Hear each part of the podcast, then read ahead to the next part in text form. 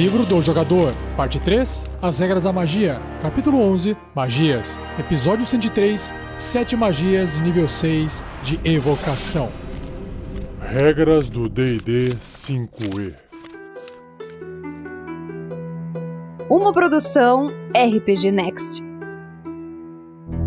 Seja bem-vinda, seja bem-vindo a mais um Regras do D&D 5e. Eu sou Rafael47 e nesse episódio irei apresentar a você o que o livro do jogador do RPG Dungeons and Dragons quinta edição diz sobre essas sete magias da escola de evocação, que são magias que vão trabalhar com danos elementais, vão destruir a coisa toda. Vamos ver.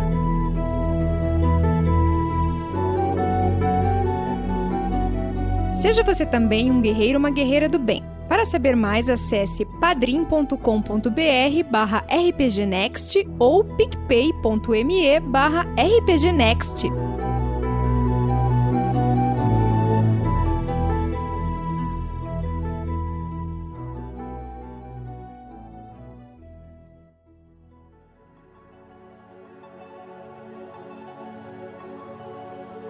Começando em ordem alfabética no inglês, a primeira é a Blade Barrier, que é a barreira de lâminas. É uma magia de sexto nível de evocação, com tempo de conjuração de uma ação. O alcance é de 90 pés, uns 27 metros, componentes verbal somático e a duração é concentração até 10 minutos. Então você cria uma muralha vertical de lâminas giratórias, afiadas como navalhas feitas de energia mágica. Olha só que legal. A muralha aparece dentro do alcance e permanece pela duração. Você pode fazer uma muralha reta de até 100 pés, uns 30 metros, de comprimento, por 20 pés de altura, que são 6 metros. E mais 5 pés, né, um quadradinho do tabuleiro, ou um metro e meio de largura. Ou uma muralha anelar com até 60 pés, 18 metros de diâmetro. 20 pés de altura, 6 metros, e 5 pés, 1 metro e meio de largura. A muralha confere 3 quartos de cobertura a criaturas atrás dela e seu espaço é terreno difícil. Então, 3 quartos de cobertura é o máximo de cobertura que alguém pode ter antes de estar completamente coberto por uma barreira e aí nenhum dos lados pode ver o outro. E para finalizar, quando uma criatura entrar na área da muralha pela primeira vez em um turno, ou começar o seu turno nela, ou seja, o mago, o conjurador, né, não sei se é o mago que faz, né, pode ser qualquer outro conjurador, pode fazer essa magia já na área do seu inimigo.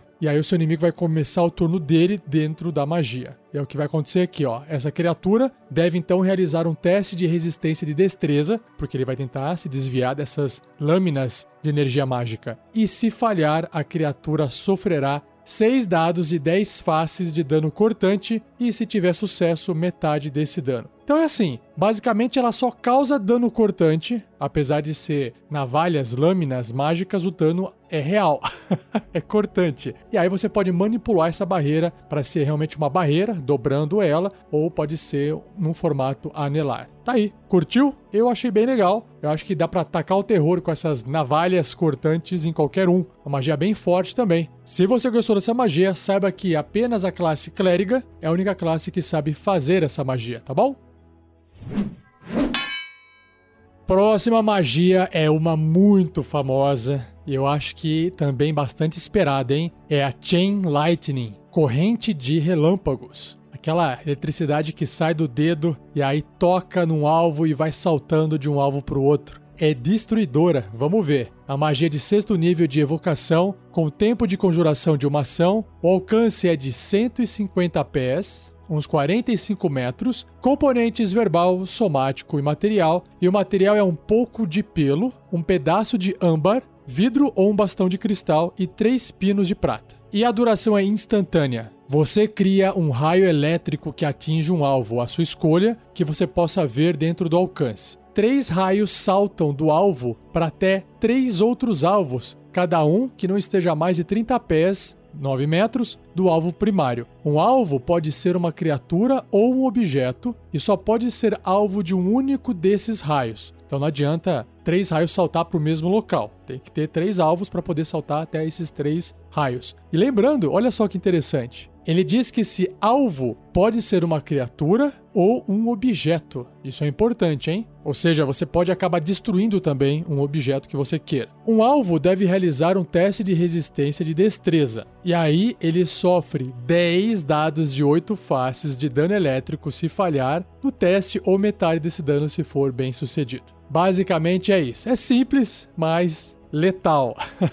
em níveis superiores, se você conjurar essa magia usando um espaço de magia de sétimo nível ou superior, um raio adicional salta do alvo primário para outro alvo para cada nível do espaço acima do sexto. Então, no nono nível de magia, seis raios poderão saltar para outros alvos. Forte, hein? Bacana? E gostou? Qual será a classe que sabe fazer essa magia? Apenas feiticeiros e magos? Só, infelizmente.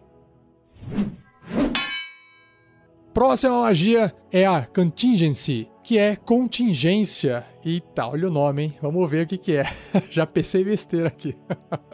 É uma magia de sexto nível de evocação. O que será que contingência tem com evocação? Tempo de conjuração de 10 minutos. O alcance é pessoal. Componentes verbal, somático e material. E o material é uma estátua sua esculpida em marfim e decorada com gemas valendo no mínimo 1.500 moedas de ouro. Hum, caramba, que obra de arte, hein? Olha o custo dessa estátua pequenininha aí sua Deve ser um trabalho de arte fantástico. E a duração da magia é de 10 dias? Caraca, vamos ver. Escolha uma magia de quinto nível ou inferior que você possa conjurar, que tenha um tempo de conjuração de uma ação e que possa ter você como alvo. Certo, agora não me lembro nenhuma assim na cabeça, mas alguma magia de proteção, por exemplo, é mais fácil de ter você como alvo. Você então conjura essa magia, chamada de magia contingente, como parte da conjuração de contingência, que é essa magia que eu estou descrevendo, gastando espaços de magia para ambas, mas a magia contingente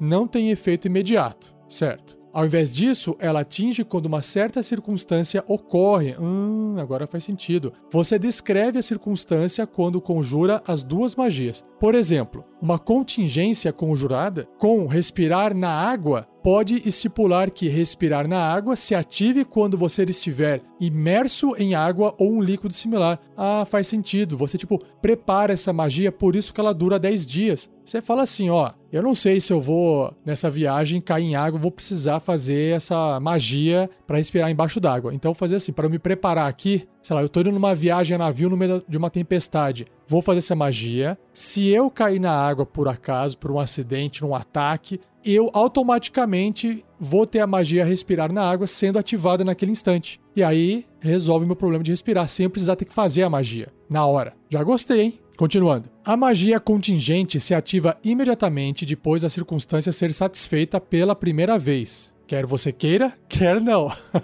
e a contingência termina. A magia contingente afeta apenas você, mesmo que ela normalmente possa afetar outros alvos. Você pode ter apenas uma contingência ativa por vez. Se você conjurar essa magia novamente, o efeito da outra magia contingência termina. Além disso, a contingência também termina em você se os componentes materiais dela não estiverem mais com você. Ah, então se você de repente perder essa estatuazinha sua esculpida em marfim, decorada com gemas aí nesse valor, se alguém tirar, né, você foi roubado. A magia contingência que está lá durando no período de 10 dias, ela cessa, termina, porque você perdeu o componente material dela. Show, legal. E qual é a classe que sabe fazer essa magia? A classe dos magos.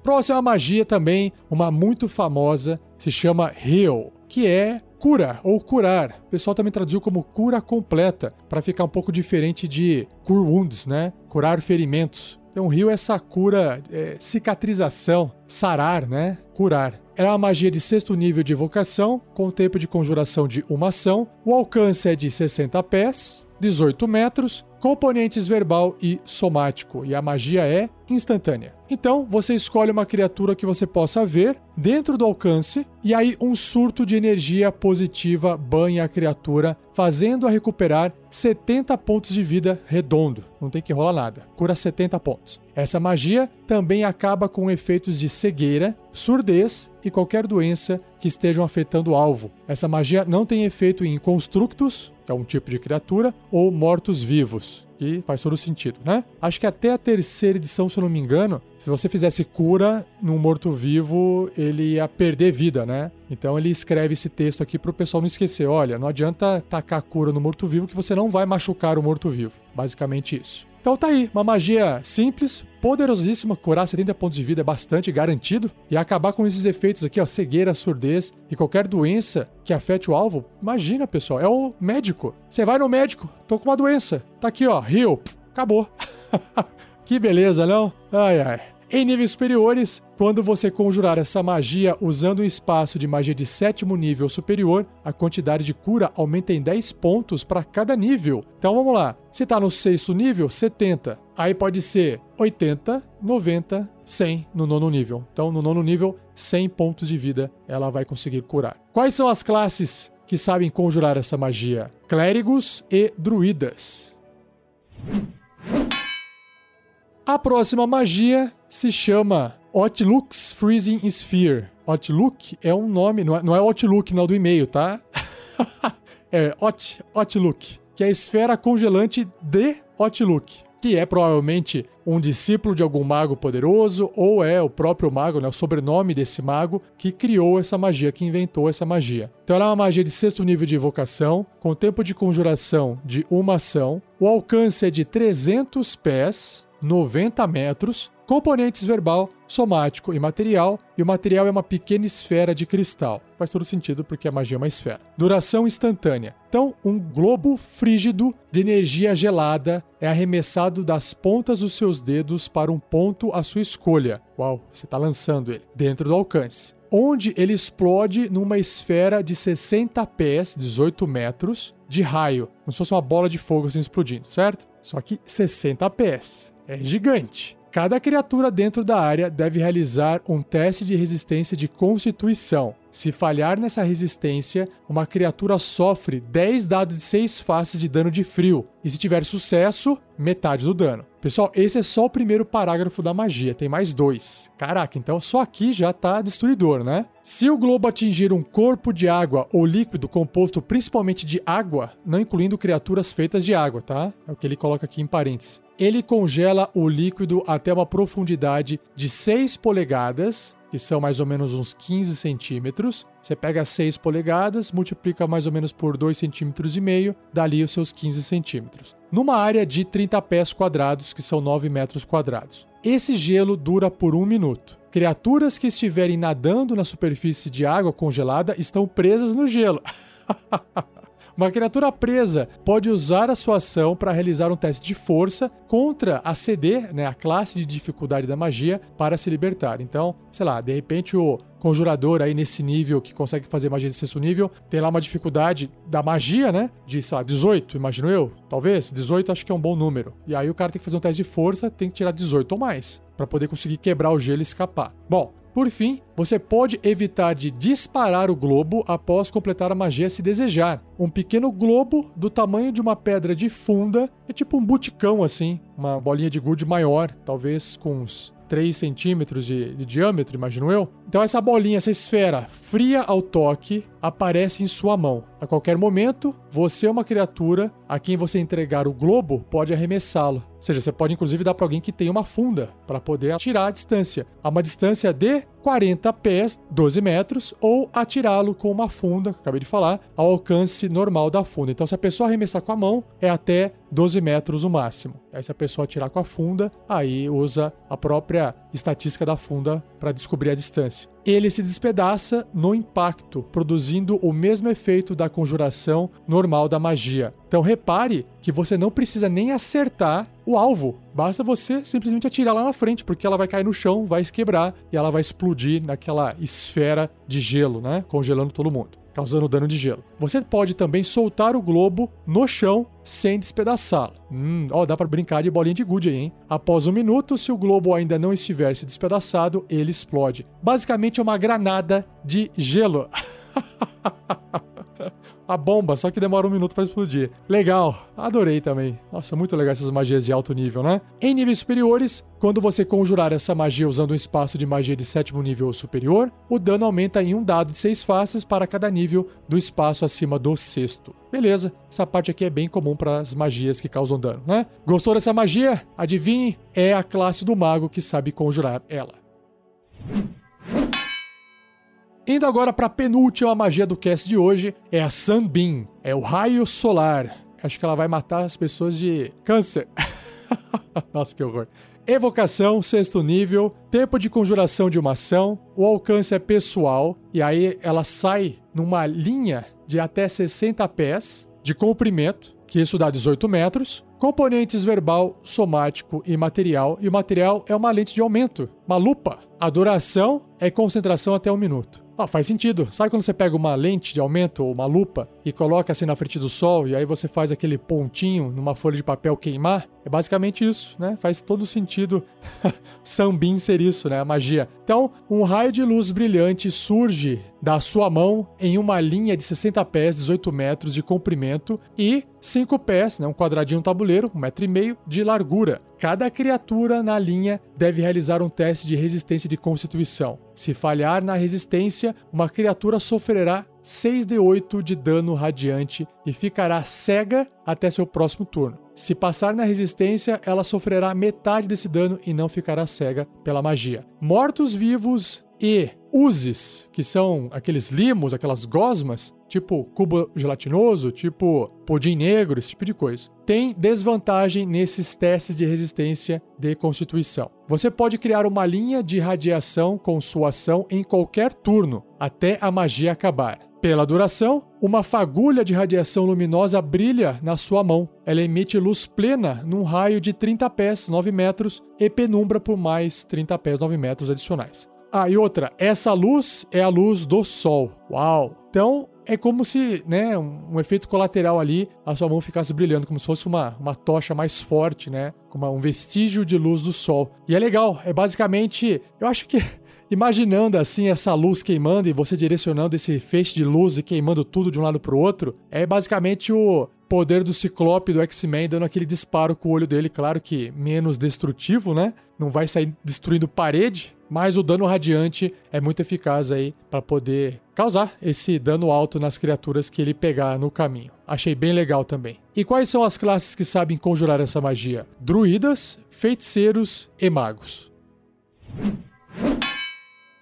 E a última magia se chama Wall of Ice, Muralha de Gelo. Uma magia de sexto nível de evocação. O tempo de conjuração é uma ação. O alcance é 120 pés, 36 metros, componentes verbal, somático e material, e o material é um pequeno pedaço de quartzo. Hum, legal. Parece, né, um, um gelo quartzo, né, se você vê assim. Duração, concentração até 10 minutos. Então, você cria uma muralha de gelo numa superfície sólida dentro do alcance. Você pode moldá-la em uma cúpula hemisférica, como se fosse um iglu, ou uma esfera com um raio de até 10 painéis de 10 pés, 3 metros, por 10 pés, outros 3 metros, como se fossem blocos assim, pedaços, né, painéis. Cada painel deve ser contíguo, ou seja, um conectado no outro, e em qualquer formato a muralha terá um pé de espessura, um pé é basicamente o tamanho de um pé grande, aí 30 centímetros. Ela permanece pela duração desses 10 minutos. Se a muralha passar pelo espaço ocupado por uma criatura quando ela surgir, a criatura na área será empurrada para um dos lados da muralha. E aí você escolhe qual lado. E essa criatura deve realizar um teste de resistência de destreza. Se ela falhar nesse teste de resistência, a criatura vai sofrer 10. Nossa! 10 dados de 6 faces, 10d6 de dano de frio ou metade desse dano se passar na resistência. A muralha é um objeto que pode ser danificado e então partido. Claro, uma muralha de gelo. Ela tem CA, classe de armadura 12, então é fácil de ser acertada, ou é fácil de você conseguir danificar ela, né? 30 pontos de vida por sessão, de 3 por 3 metros, e é vulnerável a dano de fogo, claro. Ou seja, ela vai receber o dobro do dano se for dano de fogo. Reduzir os pontos de vida de uma seção de 3 metros, nesses 10 pés por 10 pés, da muralha, a zero, destruirá essa seção, né? vai desmontar aquele pedacinho dela, deixando para trás uma camada de ar gelado no espaço ocupado pela muralha. Uma criatura que atravesse a camada de ar gelado pela primeira vez num turno deve realizar um teste de resistência de constituição. Essa criatura sofrerá 5d6 de dano de frio. se fracassar na resistência, ou metade desse dano se tiver sucesso. Ou seja, acabou de destruir a muralha, ela solta um pozinho, né, um ar super gelado no exato instante, então se a criatura resolver passar no primeiro turno dela ali, ela vai sofrer aí, pode sofrer esse dano, que é basicamente metade do dano da muralha, né, quando ela é conjurada. Legal, tá aí. Bom, em níveis superiores, quando você conjurar essa magia usando um espaço de magia de sétimo nível superior, o dano causado quando ela aparece aumenta em 2d6 de dano. E se alguém for atravessar a camada de ar gelado, o dano aumenta em 1d6 para cada nível. Né? Faz sentido, né? Porque o dano já é metade do outro. Certo? Tá aí, ó. Para quem gosta de brincar aí de Cavaleiro Zodíaco de Gelo, essa magia é ótima. Só que apenas a classe do Mago é capaz de conjurar ela.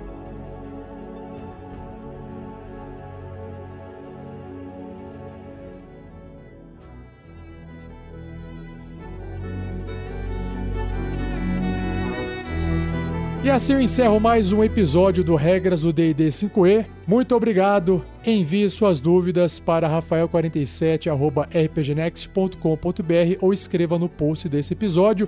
E você já sabe, eu vou montar lá no futuro, não tão futuro assim, ainda mais se você estiver ouvindo isso já no futuro, já saiu esse episódio, respondendo essas dúvidas que vocês vão me enviando, tá? Eu faço um estudo detalhado sobre a sua pergunta respondo com a maior precisão possível. Então envie suas dúvidas para mim nesse meu e-mail, rafael47@rpgnext.com.br ou você pode escrever no post do episódio, tá bom? Não se esqueça de compartilhar esse cast, continue a discussão desse cast no post dele. Então não precisa perguntar para mim, mas pode bater um papo com o pessoal lá no post. E um obrigado mais uma vez a Gleico Vieira Pereira, o editor desse episódio maravilhoso. Por fim, pessoal, se você estiver cogitando nos ajudar, agora é a hora. Você pode doar a partir de dois reais por mês, que é uma quantia bem baixa. Imagino eu para qualquer pessoa conseguir doar para um projeto grande como o RPG Next, que ainda tem as suas ações sociais, ajuda outras pessoas carentes. Dois reais por mês, hoje em dia a gente sabe que nosso dinheiro já não vale quase nada mas bastante gente nos ajudando com dois reais por mês já é suficiente para a gente poder fazer muita coisa. Então, padrim.com.br barra rpgnext ou picpay.me barra rpgnext. Lá no PicPay é apenas a partir de cinco reais por mês. O que acontece com esse dinheiro doado? Ele é transferido uma parte para manter o projeto andando, todo o dinheiro que sobra é doado para caridade. A gente está fazendo atualmente doação no Guerreiros do Bem para o pessoal do Jogart, agora em 2019, quando eu gravo esse áudio. E também, eventualmente, a gente ainda faz as doações para casas de ação social. Né? A gente doa não o dinheiro, mas a gente compra produtos de limpeza, que são geralmente as coisas que eles mais precisam de doação, que ninguém acaba doando. Então, a gente agora está no processo de tentar terceirizar as edições dos episódios do Tarrasque na Bota. Tarrasque na Bota é o nosso podcast de aventura de RPG, que é o podcast que dá mais trabalho na edição. É bastante tempo, é bastante gente participando, bastante detalhe, dá um trabalho e consome um tempo nosso muito, mas muito grande. Então a gente precisa terceirizar isso porque o RPG Next é um projeto de produção de conteúdo e não um projeto de edição. Hoje a gente gasta mais tempo editando do que produzindo conteúdo. O que a gente quer fazer é inverter essa matemática. A gente quer gastar mais tempo produzindo conteúdo do que fazendo edições de podcast. E para isso a gente vai precisar de um pouquinho de ajuda de cada um de vocês. Então considere nos apoiar no padrim.com.br barra rpgnext ou picpay.me barra rpgnext. Se você estiver nos ouvindo isso no futuro, eu espero que você já esteja ciente que a gente já conseguiu atingir essa meta de pagar o editor e provavelmente a gente terá outras metas para poder atingir, para poder expandir o projeto, tá bom? É isso aí, galera. Muito obrigado e não perca o próximo episódio, onde irei abordar seis magias, de nível 6 ainda, das escolas de ilusão e necromancia. tá bom? Valeu, pessoal. Obrigado mais uma vez. Um abraço e até o próximo episódio.